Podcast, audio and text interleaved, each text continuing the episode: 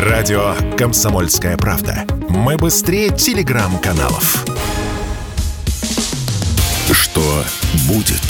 Честный взгляд на 25 января. За происходящим наблюдают Игорь Виттель и Иван Панкин. Иван Панкин и Игорь Виттель. Мы продолжаем наш эфир или даже так, начинаем его заново. Ну, по крайней мере, новый час. Второй час, да. Второй час, да. Друзья, чтобы нас не только слушать, но и смотреть, вы можете отправиться в YouTube, и там на канале РКП вы можете смотреть прямую трансляцию. Наш основной канал радио «Комсомольская правда» пока еще на несколько дней в бане. Но я думаю, что вот буквально день, два, три, и ситуация вернется к первоначальной, и мы будем вещать там. А пока на r.k.p. Да. Там же в описании есть ссылки на наш телеграм-канал, если интересно, и там же работает чат, вы можете писать какие-то глупости, гадости и прочее. Мы обязательно на них ответим в, во время большого перерыва, это будет в 30-ю минуту. А теперь подключаем к нашему разговору военного эксперта Дмитрия Дрозденко. Дмитрий Витальевич, здрасте. Доброе утро, коллеги, доброе утро, слушатели. Перейдем к мобилизации, которую мы анонсировали, что обсудим с вами чуть позже, потому что, ну, пришло э, пока еще неофициально, но я думаю, что все-таки это решение принято Шольцем по поводу танков «Леопардов» вторых. Очень хочется с э, военным экспертом эту тему обсудить. Э, смотрите, Абрамсов отправят какое-то количество, пусть даже несколько десятков. Это американские танки. Плюс немцы отправят своих леопардов. Пусть там тоже будет штуку 20, максимум 30. Это уже где-то там под полсотни наберется. Плюс поляки отправят свою партию э, немецких танков э, в «Леопард-2». В итоге набирается, ну, штук 70, допустим, да, от 70 до 100, где-то так будем считать. Скажите, пожалуйста, от 70 до 100, вот реально, это большая сила или нет, это все ерунда, и не стоит обращать на это внимание? Ну, плюс еще Норвегия э, вроде бы сказала, что отправит около 8, э, Швейцария дала, разрешение и Швеции на экспорт своего оружия. Франция про Леклерки, это же тоже танки, да, Леклерки? Да, тоже. Вот, тоже ну, Макрон сказал танк. про Леклерки, да, вот. Ну, допустим, сотка, соточку берем. Ну, Сотка я... это много?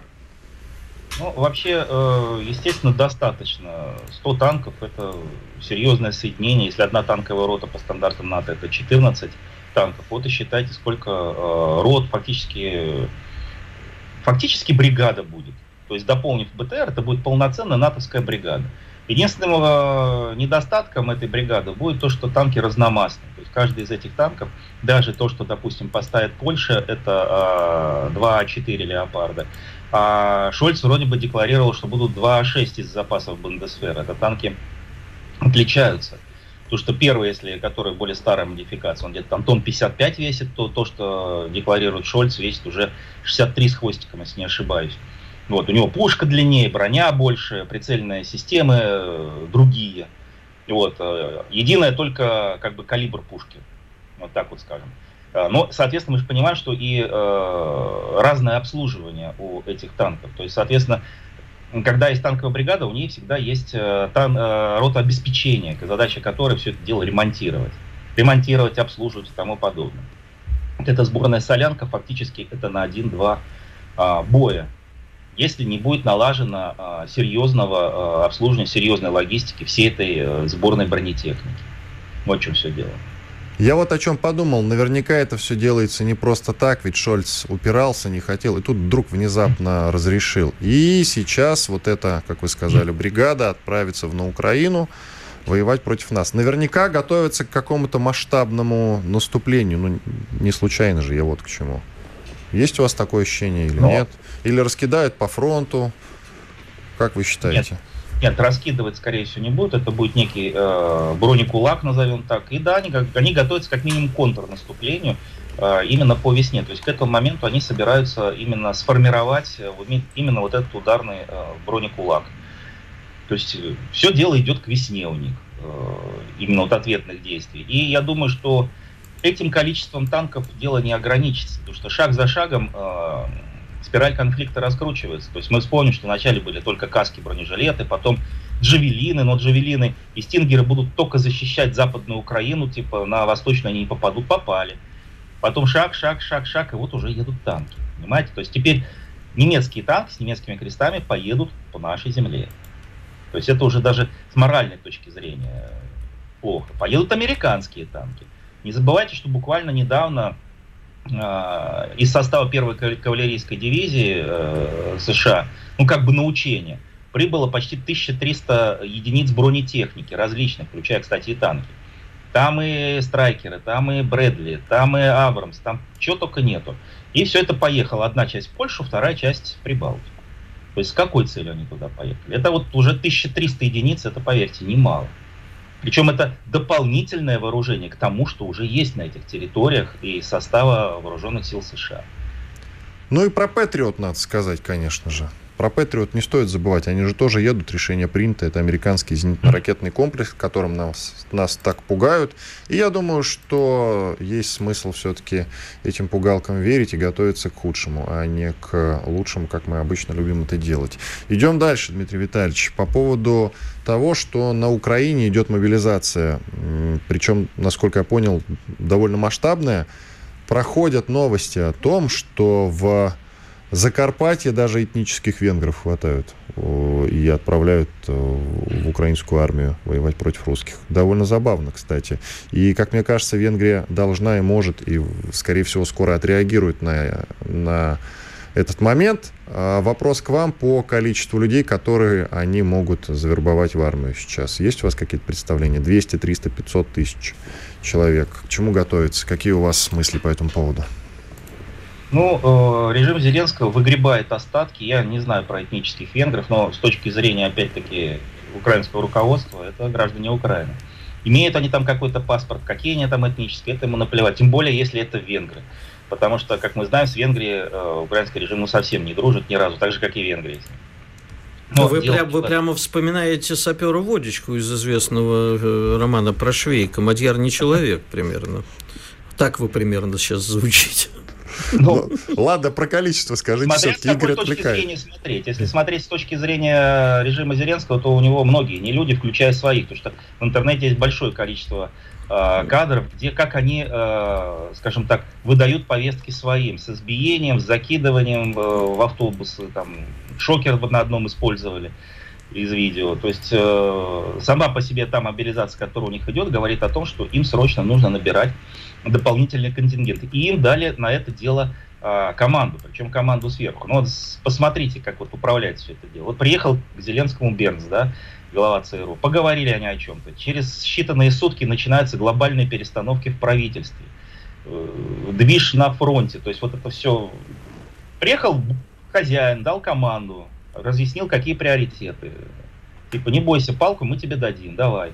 Продолжай погибать дальше. Кстати, кстати, раз уж вы сами упомянули, что вы думаете по поводу действительно масштабных перестановок? Изначально они начинались как э, смена замглавы офиса президента, Тимошенкова фамилия, а потом разрослись до замены там многих глав во многих регионах, там уже какие-то прям действительно масштабные, наверное, даже правильно сказать, чистки идут. С чем вы это связываете? Что думаете об этом? Я как раз это связываю с тем, что э, кураторы проработали, скажем так, э, кадровый состав э, управленческого звена Украины и дали команду на приведение его, скажем так, к более жесткому состоянию. Поэтому все, кто является, проявляет слабину, все, кто не устраивает конкретно самого Зеленского или его кураторов, их всех убирают. Хорошо, но нам же надо чем-то ответить. Все постоянно говорят о том, что нет, не переживайте, не волнуйтесь. И даже Дмитрий Песков, пресс-секретарь президента, сказал, что все разговоры про мобилизацию у нас в России это пустые разговоры, это не принимает стата. Ну, в общем, смысл таков. А нам нужна мобилизация, вторая волна или нет? Что думаете по этому поводу? Вы знаете, пока я ничего не могу сказать на эту тему. Причина простая. Просто первая волна мобилизации только сейчас, те, кто э, первые э, мобилизованы, они только сейчас прошли обучение, слаживание и только сейчас приступили к участию в боевых действиях. То есть фактически активных боевых действий с нашей стороны, э, можно сказать, еще толком-то и не ведется. То есть да, есть какие-то определенные подвижки на линии соприкосновения, но ни глобального наступления, ничего такого пока, пока нет. Поэтому сейчас про мобилизацию я бы сказал, что говорить рано. Надо посмотреть, э, как будут обстоять дела на фронте. Рискнут ли наши, допустим, в связи с поставкой вот этой тяжелой бронетехники действительно взять и уничтожить узлы, которые находятся на границе с Польшей, завалить этот чертов тоннель, заняться мостами? Теоретически, в принципе, у нас возможности такие есть. Да, это будет связано с определенным риском, учитывая, что а, вот вы упомянули комплекс Патриот. Э, страшен не сам Патриот. А, страшно, что эта модификация PAC-3, она позволяет объединить уже в единую сеть то, что у них уже есть, это и насамсы, и остальные комплексы. Все это связать э, с качественными антеннами Патриота, с информацией, которую они получают от самолетов дальнего радиационного обнаружения и управления, в единую информационную сеть. Вот это называется уже э, эшелонированная, э, интегрированная система ПВО, такая, как у нас есть. Она гораздо более эффективна, чем отдельные, отдельно взятые образцы.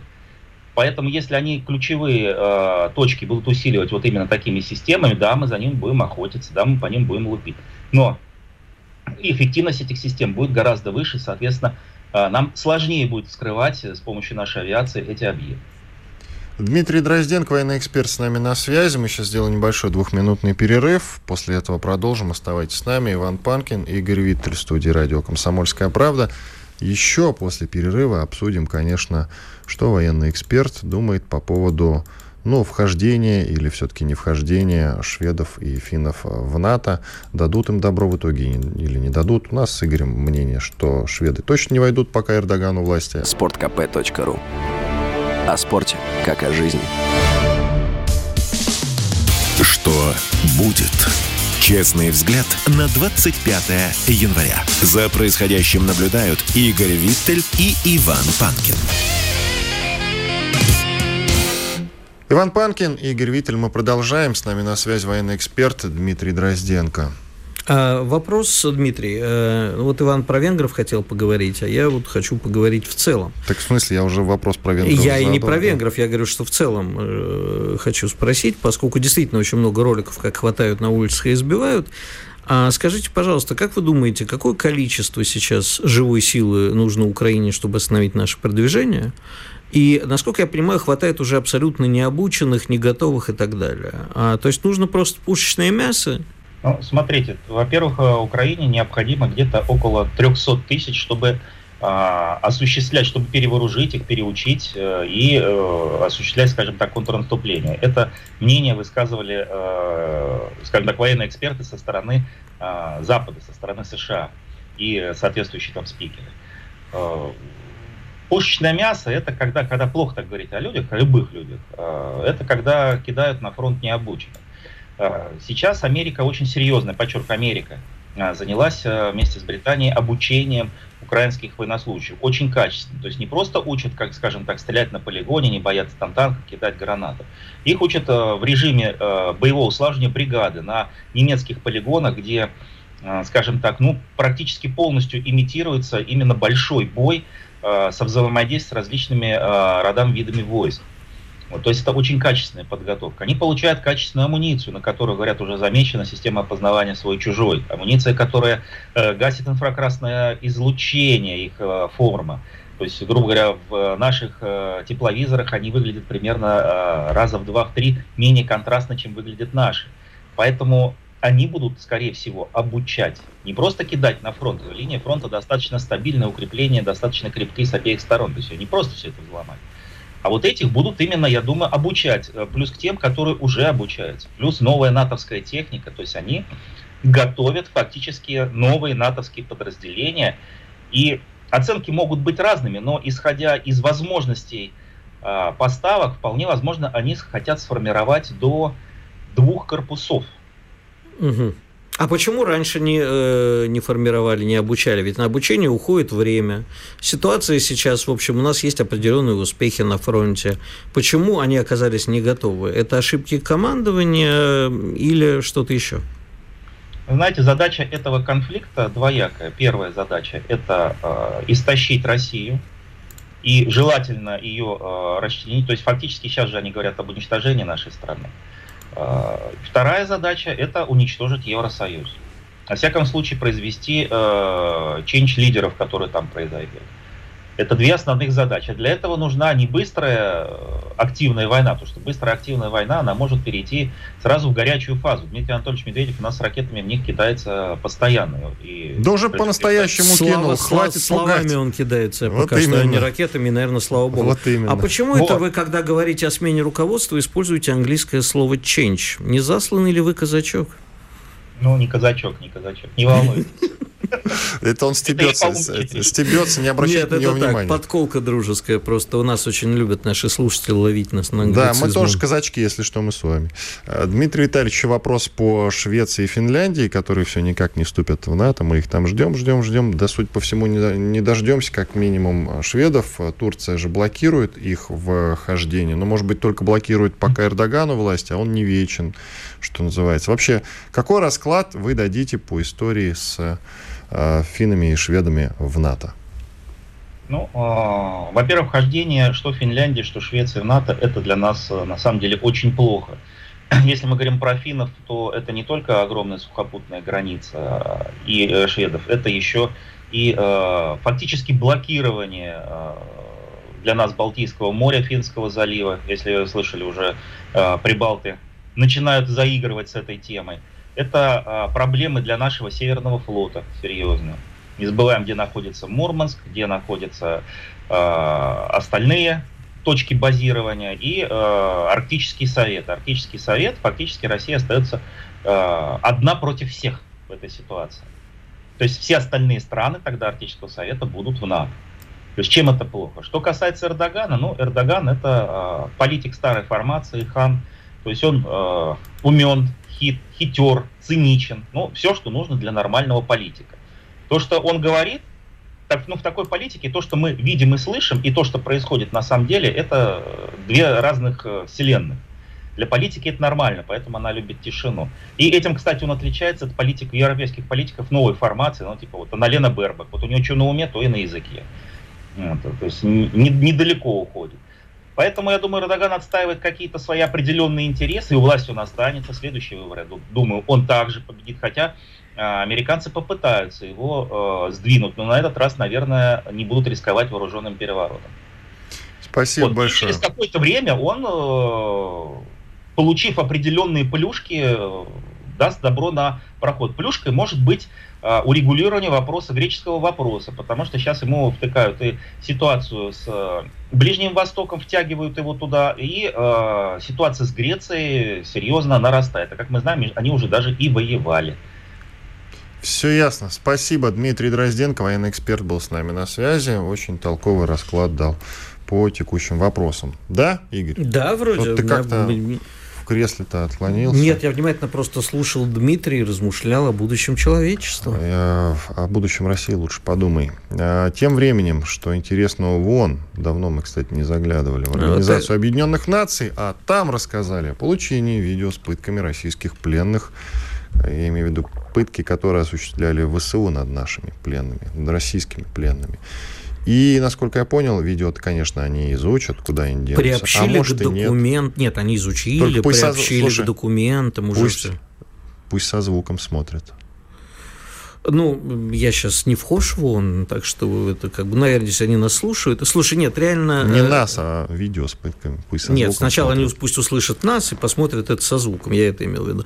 Слушай, ну, к сожалению, никакой реакции, ведь это не первый раз, когда в ООН предъявляем мы документы, показываем видео со звуком и без звука, показываем все, и не только в ООН.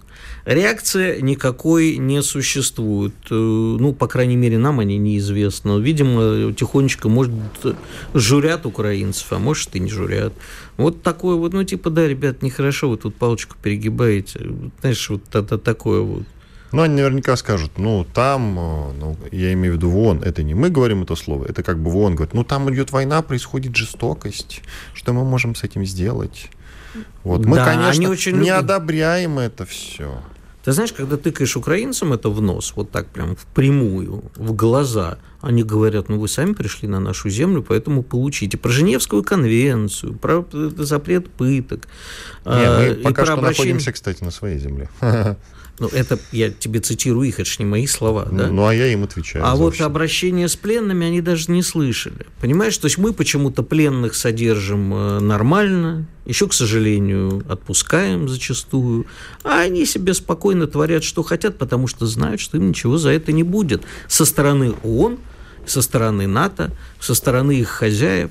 Поэтому наш ответ на пытки наших солдат должен быть крайне жестоким. Зеркальным? Нет, не зеркальным, а асимметричным. Гораздо Это более, что значит? Гораздо более жестоким. Как, как, как? Ну, вот я не призываю к пыткам солдат, и, Слава э, Богу. нет, к, к пыткам пленных не призываю. А вот А к пыткам солдат призываешь? Нет, я призываю к пыткам, э, не к пыткам, а к уничтожению центров принятия решений. И О, чтобы каждый раз... бить? Да, конечно. Хм. И чтобы они знали, чтобы в прямом эфире наши лидеры сказали, вот вы видели эти кадры, вот теперь за каждого из этого солдата получите по банковой, по другим центрам принятия решений, по залужному, по всем прочим. Слушай, И чтобы дело- они знали, за что это. Так в Киеве зданий не хватит тогда, слушай. Я не призываю разрушать Киев, прекрасный город, я его очень люблю. Нет, я, я, призываю тому, только что, центры принятия ну, решений. так э, там не хватит э, центров принятия решений. Ну, значит, еще у, у у нас много, между прочим, те, кто подстрекает Киев к этому, те, кто закрывают на эти глаза, тоже должны получить. Все должны получить, те, кто закрывает глаза на эту жестокость. Хорошо, и еще новость, которую нельзя пропустить, очень любопытная, на мой взгляд. Ты, наверное, знаешь, что Швейцария – это страна нейтральная, и она всегда и во всем, по крайней мере, до 24 февраля прошлого года соблюдала нейтралитет. Ну, именно поэтому там сильная банковская система и вот это вот все. Но что-то после 24 февраля про нейтралитет Швейцария-то и забыла. И тут вот еще какая новость. Они, ну, для начала, они э, замораживали наши активы, хотя никогда ни в чем подобном не участвовали. А сейчас комиссия парламента Швейцарии одобрила поправки в законодательство, которые позволят реэкспортировать произведенное в этом государстве вооружение через третьи страны на Украину. Ну вот Испания, между прочим, э, этим очень хочет воспользоваться, да, потому что у Испании есть э, вооружение, произведенное в Швейцарии.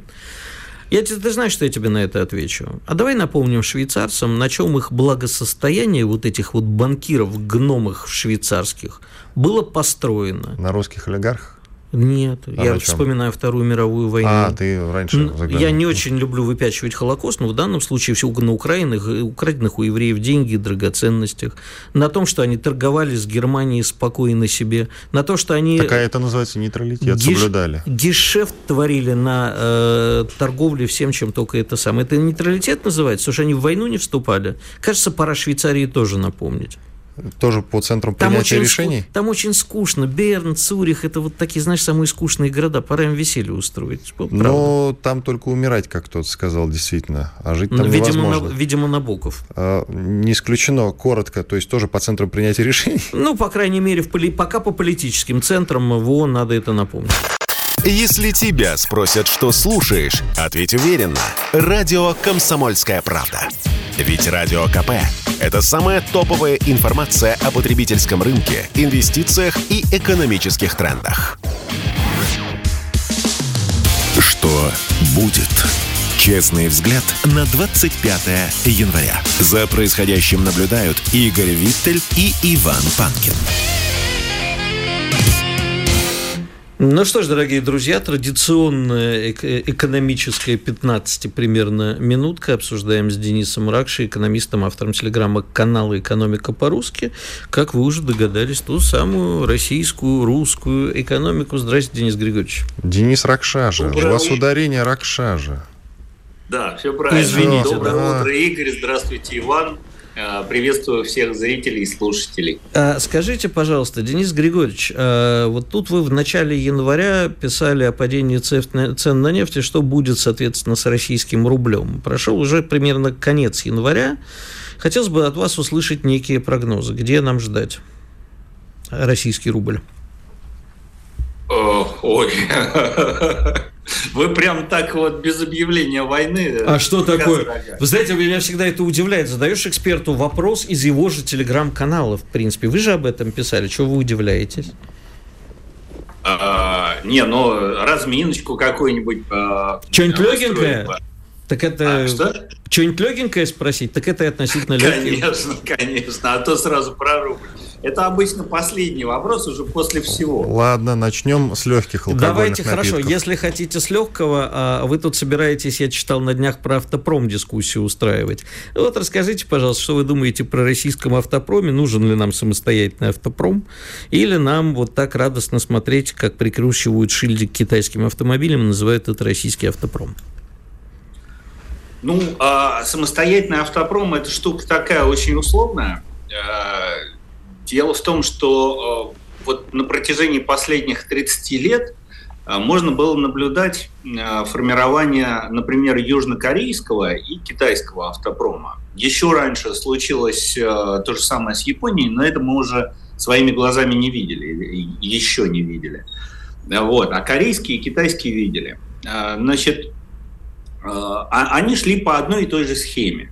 Сначала они покупали полностью там заводы и лицензионные модели э, у японцев, э, и потом потихонечку начинали там эти модели локализовывать, разрабатывать свои собственные, и где-то лет через 20 после начала этого процесса выходили на производство собственных моделей.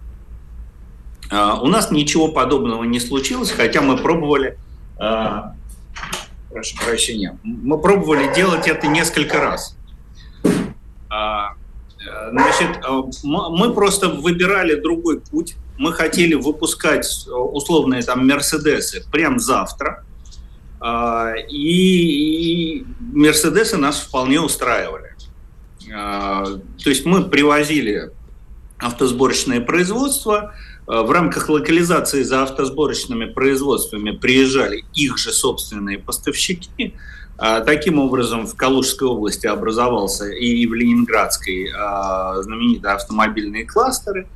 Вот. Э, и, собственно говоря, и они себе работают, мы их не трогаем. А никакой собственной автомобильной промышленности нам это не дает, потому что они собрались и ушли, и вся эта автомобильная промышленность встала. Для Абсолютно того, чтобы... справедливо. Так что нам делать теперь, это один вопрос. А потом, когда ответите, у меня уже сразу много к вам накопилось. Ну вот э, с китайцами мы сейчас э, пытаемся провернуть ту же самую историю в третий раз на те же грабли. Э, смысла большого, наверное, нет, но, но однозначно можно предсказать, что через несколько лет вся страна будет ездить на китайских автомобилях. Но вот это меня тоже что... действительно поражает, потому что мы сначала один раз наступили на грабли, второй, а теперь надо сказать, да и бог с ним Западом, ну не хотят с нами, не хотят. Мы теперь все у китайцев да у турков купим, и еще иранские автомобили. У меня вопрос к вам. Возможно ли сейчас, ведь если говорить о истории российского автопрома, да, как он сломался, когда значит, наступила перестройка, выяснилось, во-первых, что у нас весь производственный процесс разнесен по Советскому Союзу был в разные стороны. Кардан здесь, ну, да. мотор здесь, здесь вот так. Поэтому э, посыпало все. Почему тогда не сделали, понятно, никто не хотел инвестировать в долгую. Сейчас мы можем, вы, кстати, сказали про китайцев, у нас, в отличие от китайцев, была база. У нас была история своего автопрома, хотя она тоже базировалась «Жигули» на «Фиатах» и так далее, но у нас был «Москвич», например. А, не самая худшая машина, и, в общем-то, отдельные экспериментальные образцы вообще крыли как бык корову. Так москвичи сейчас есть. Ну, это уже другое. Вопрос, мы сейчас это можем остановить, или мы обречены а, просто прикручивать шильдики? А мы обречены прикручивать шильдики, если очень коротко, по одной простой причине. Ни одни китайцы, ни одни корейцы, ни одни японцы не производят абсолютно все, что нужно для э, выпуска автомобилей самостоятельно. Это всегда международная кооперация, международное разделение труда. Э, гаечки делают в одной стороне, колесики делают в другой, стекла в третьей и так далее. Потом это все сводит, свозится в одно место – ну, я так очень упрощаю, да, и из этого собирается автомобиль. А, значит, э, кроме того, нужно понимать, что масштабы производства современного автомобиля, даже вот при такой международной кооперации, то есть когда вы сами мало что делаете, да, а, а, а только собираете конечный продукт. Так вот, масштабы должны э, быть рассчитаны на весь мировой рынок. То есть э, э, затевать всю эту историю ради рынка нашего там 150 или там плюс соседние страны 200 миллионов человек – нет смысла никакого. На рынок Китая с нашим... Вот это мой следующий вопрос. Ну, послушайте, почему Китай завоевал наш рынок не, не только потому, что у них полтора миллиарда, а мы, значит, ну, продолжают завоевывать, еще не завоевал до конца, а мы, значит, не можем завоевать ни китайский, ни индийский, ни даже иранский. Северокорейский, опять-таки, есть рынок, который потенциально достаточно велик. А Африка, у нас же, в конце концов, наши КАМАЗы и МАЗы белорусские, они были... Э, Северная Африка, арабские страны были прямо все в них. В конце концов, у нас есть арабский мир, и у нас есть роскошные, кстати, машины, которые мы можем поставлять. Аурус тот же. Чем мы Аурусом, там, саудитом не толкаем? Ну, Аурус а, же он только вы, вы собирается знаете, из разных запчастей, не так ли? Не только российских, насколько я знаю. Значит, надо локализовать. Вот смотрите, Аурус, бог с ним, а, э, это там перелицованный Мерседес. Значит, если говорить об Африке, я просто там работал очень давно и прекрасно понимаю, как там жизнь устроена. Значит, эм, туда можно продавать буханки там какие-нибудь, э, ну, то, то есть то, что мы когда-то делали. Возможно, Рафики делали хорошие в Риге. Да, вот. Э, значит, там рынок такой неприхотливый. А, но это все требует э, колоссальных инвестиций. Вот смотрите, те же китайцы, они же начинали свою экспансию на мировой рынок вовсе не с автомобилей. Э, Еще больше 30 лет назад вся Африка была просто завалена китайским ширпотребом. Очень не только Африка, весь мир. Ну, весь мир, да, э, в разной степени. А Африка просто была абсолютно открыта. Э, то есть если где-то были э, протекционистские барьеры, и не везде эту продукцию, может быть, пускали, то в Африке таких проблем не было. Значит, э, одежда, обувь, игрушки, какая-то очень дешевая электроника и, и очень плохая. Вот. Потом китайцы начали усложнять выпускаемую продукцию. Но а, за счет чего? За счет того, что они открыли допуск на свой рынок капитала и иностранных технологий. Не сами же они это все придумали, разработали и внедрили. Подождите, а как а... Китай скупил всю ту же Африку и те же компании, добывающие, например, там литий и, про, и прочие редкоземелий э, по всему миру, они купили это на западный капитал? Нет, они на свой купили на свой, они зарабатывали его десятилетиями. Вот мой любимый пример – это э, японская революция Мэйдзи, э, которая по времени практически совпала с переходом России к капиталистическому пути развития. Там разница в несколько лет буквально. В России это считается 1861 освобождение крестьян, в Японии 1869. И в течение многих десятилетий Япония отказывая себе во всем. То есть буквально население жило в нищете, в проголодь. Они строили свою промышленность. А, э, и, и накапливали капитал. Собственно, там а, как бы экономика была устроена следующим образом. Существовали очень крупные семейные а, экономические финансовые кланы, которые, э, собственно, обеспечивали вот эту вот самую концентрацию капитала и направление его в нужные места. Они там до сих пор существуют в замаскированном виде. Э, в Южной Корее э, это чеболи называется, в Японии э, раньше были дзайбацу, сейчас кейрейцу. Но, но не важно, как они называются. Важно, что они накапливали этот капитал, и китайцы тоже, в течение долгих десятилетий. Он же не с неба падает.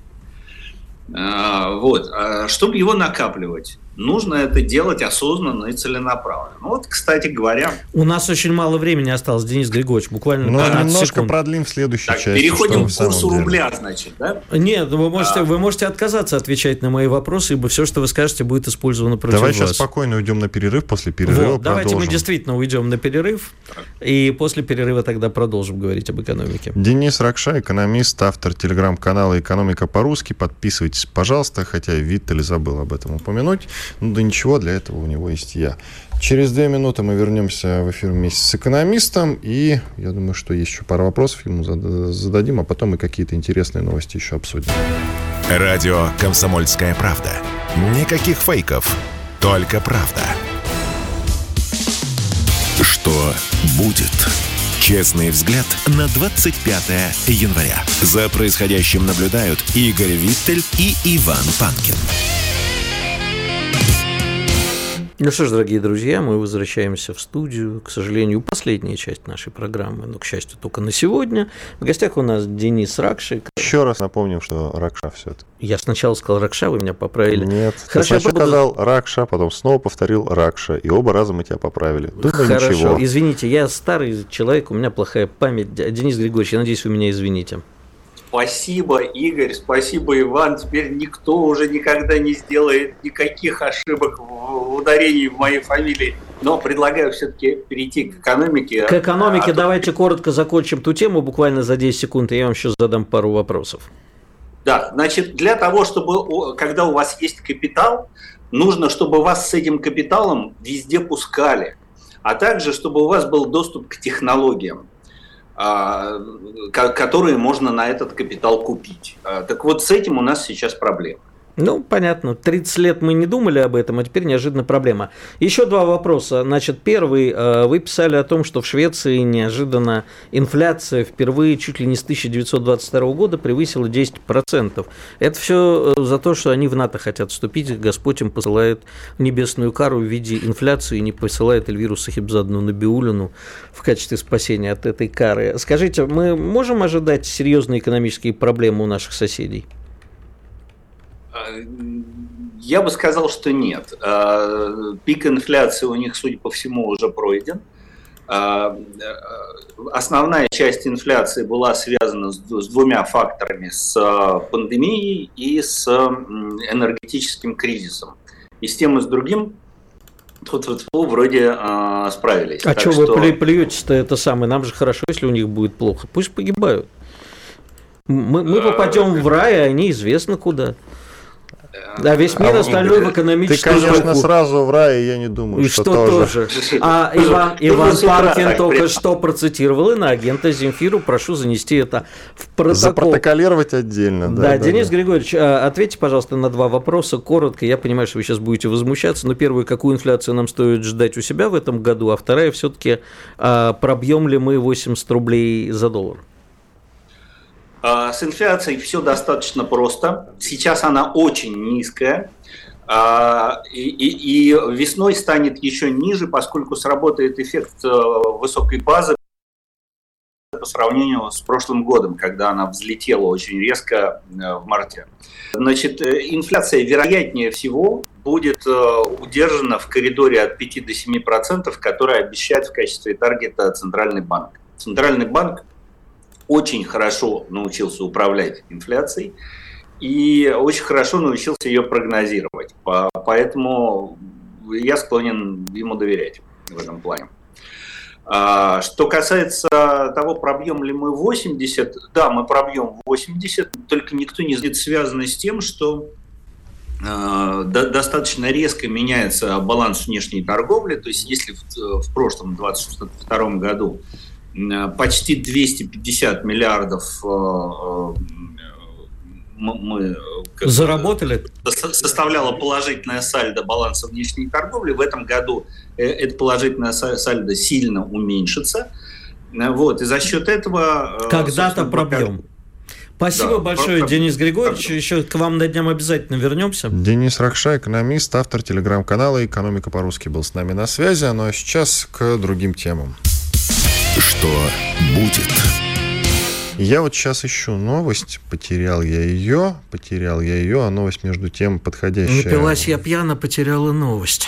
Да, потеряла новость. А новость заключается в том, что в Питере то ли лекарства придумали, то ли уже От начали внедрять. Да, от Альцгеймера. Это как Ну, раз не специально для тебя. да, э, спасибо, дорогой, я тебя тоже очень Ну, люблю. если ты не можешь запомнить ударение фамилии, надо что-то с этим делать. Согласись. Знаешь, как было написано на стене в одном лондонском пабе, никогда не жалуйся на пиво, когда-нибудь сам станешь старым и слабым. Я думаю, что там написано другое. Никогда не жалуйся на жену.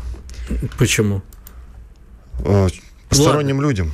Хорошо, а, значит, э, вот что я тебе хочу сказать. Если это действительно так, нам пока неизвестны подробности, это потрясающий технологический прорыв и научный прорыв э, не только в масштабах России, но и всего мира, потому что Альцгеймер пока что непобедим, лекарства от него не придумали. Как И это огромный тоже. бич человечества, да. Поэтому не знаю ничего про подробности, новости видел, поскольку я не биолог и не медик, не могу прокомментировать, кроме как одно. Если это так, дай бог этим ученым здоровья. Да, это, по-моему, даже больше прорыв, чем, э, в общем, спутник Ви. Да, От да, ковида. да. Ладно, к другим новостям, действительно забавным. Хотя, я не знаю, это новость серьезная, и поругаться бы тут, но уже сил никаких нет. А, Разрешено теперь нашим замечательным парламентариям не публиковать декларации о доходах. А действительно, зачем? Госдума во вторник спокойненько одобрила во втором чтении этот самый законопроект о фактической отмене ежегодного декларирования доходов и имущества для региональных и муниципальных депутатов, работающих на общественных началах. А Госдума это мотивирует, знаешь чем? Чем? Нарушением закона о личных данных. Вот почему рядового человека охраняет закон о личных данных, а тут не охраняет. Вот что говорит А может нам. потому, что он чиновник, и, как мы любим, хотя уже и бессмысленно это говорить, слуга народа. Слушай, я не собираюсь защищать Госдуму, но мотивацию их почитал. Вот, например, то, что личные данные, например, то, что это никак не повлияет на коррупционную, точнее, антикоррупционную составляющую. Обязательно все будет э, под контролем, просто публиковать не будем, а сами внутри будем следить.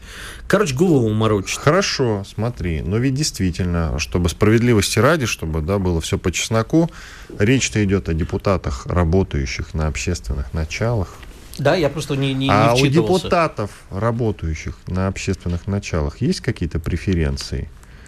С чего вдруг вообще депутаты решили кого-то там от чего-то освободить? А Не что такое депутаты, так. работающие на общественных Я началах? тоже никогда не слышал, но так написано. Но так написано. Причем как, ну, в регионах и в муниципалитетах Я- а я знаю. есть действительно, наверное, Депутаты, депутаты, чья зарплата составляет началах. меньше полумиллиона в месяц, считаются депутатами, работающими Так на них, общественных э, началах. А, ну у них и зарплаты как раз полмиллиона где-то примерно Да? в месяц. Я просто не знаю. Ориентировочно так, 400 Я тысяч так и не дошел до депутатства, шел, шел в 2016 году и чуть-чуть не дошел. Ну, а сейчас бы сидел где-нибудь в другом месте, в Госдуме, например. Или, не дай бог, совсем Да, в другом и месте. я бы постоянно тебя поливал грязью.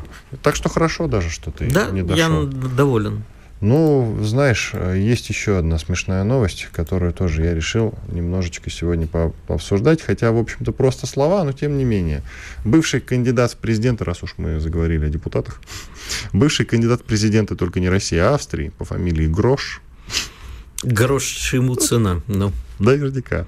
Но, тем не менее, он сделал довольно смешное заявление, которое мне нравится. Будем это периодически цитировать, этого Гроша, и в грош его не ставить. ЕС для США полезный идиот.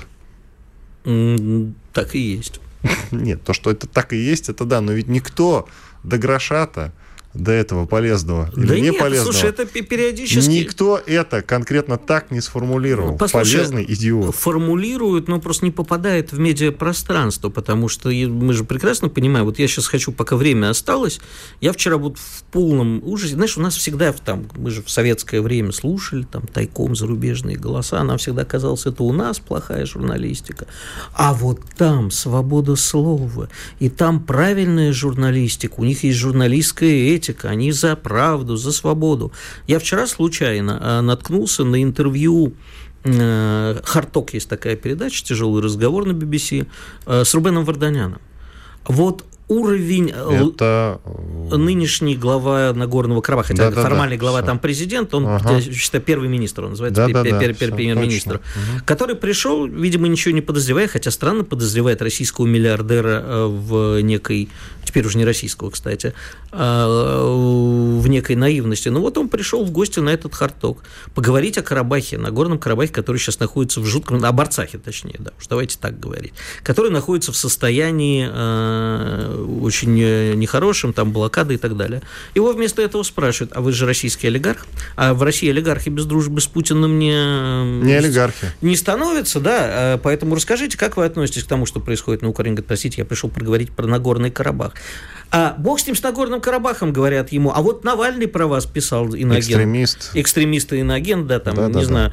Да. Писал, что вы э, вот такой плохой человек, что у вас там и деньги отмывали. Хотя факты не подтвердились, говорит журналист. Но я считаю, что это правда. Вот нас тыкают это самое. Поэтому нормальные заявления вот этих австрийских э, бывших кандидатов и, и прочих людей, которые говорят какие-то осмысленные вещи, просто не попадают в э, мейнстримовые э, медиа потому что, естественно, никто это не станет всерьез обсуждать. Нужно, вот, понимаешь, пришел человек поговорить о своей стране, а ему на, на голову ушат дерьма. Что там с Россией? Да вы вообще все фашисты. Он говорит, да при чем тут Россия вообще? Но как же? Это Россия стоит в, э, миротворцами в, э, на Горном Карабахе и вас не защищает.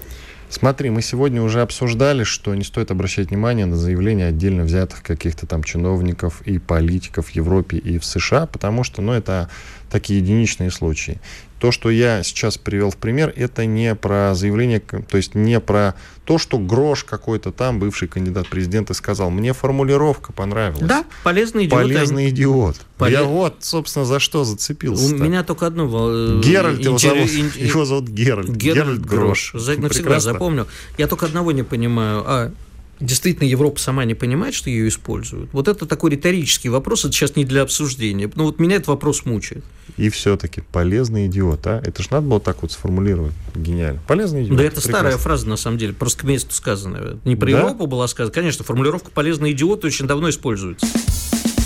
Чтобы получать еще больше информации и эксклюзивных материалов, присоединяйтесь к радио «Комсомольская правда» в соцсетях – в отечественных социальных сетях. Смотрите новые выпуски на Рутьюбе, читайте телеграм-канал, добавляйтесь в друзья ВКонтакте, подписывайтесь, смотрите и слушайте. Радио «Комсомольская правда». Самая оперативная и проверенная информация в эфире и соцсетях.